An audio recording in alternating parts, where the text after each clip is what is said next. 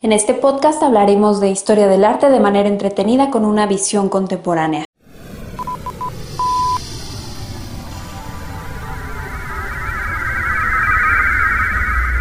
Sepultar el pasado.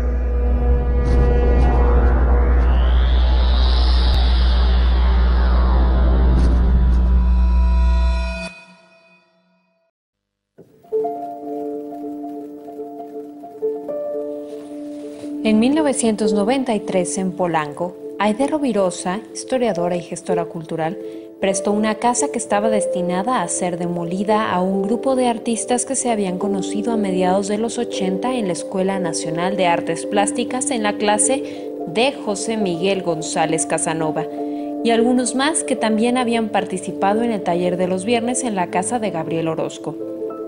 Este grupo de amigos, que se reunía en Temístocles 44, se conocieron con anterioridad y comenzaron a juntar con la intención de discutir acerca de determinados asuntos del arte, extendiendo el espacio académico al espacio social privado un interés por acrecentar el conocimiento ante las limitaciones de acceso a la información en la época, así como el acercamiento a las prácticas expositivas, la escritura de determinados textos y otros contenidos que no eran abordados en la escuela.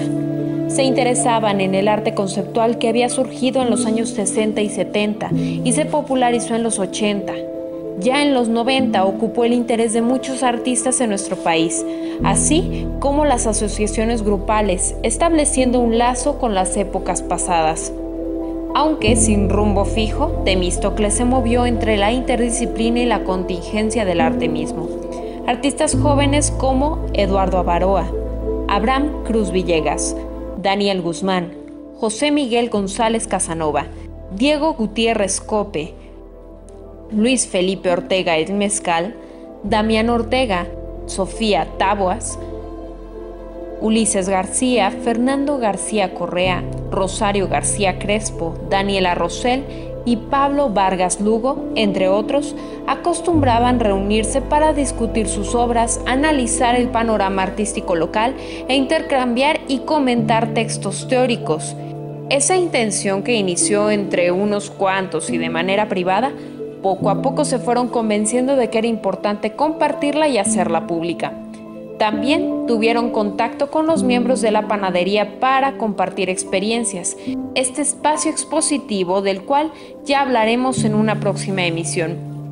La constante amenaza de demolición del edificio propició que las intervenciones y las acciones organizadas en el mismo fueran en muchas ocasiones aplicadas directamente sobre la arquitectura.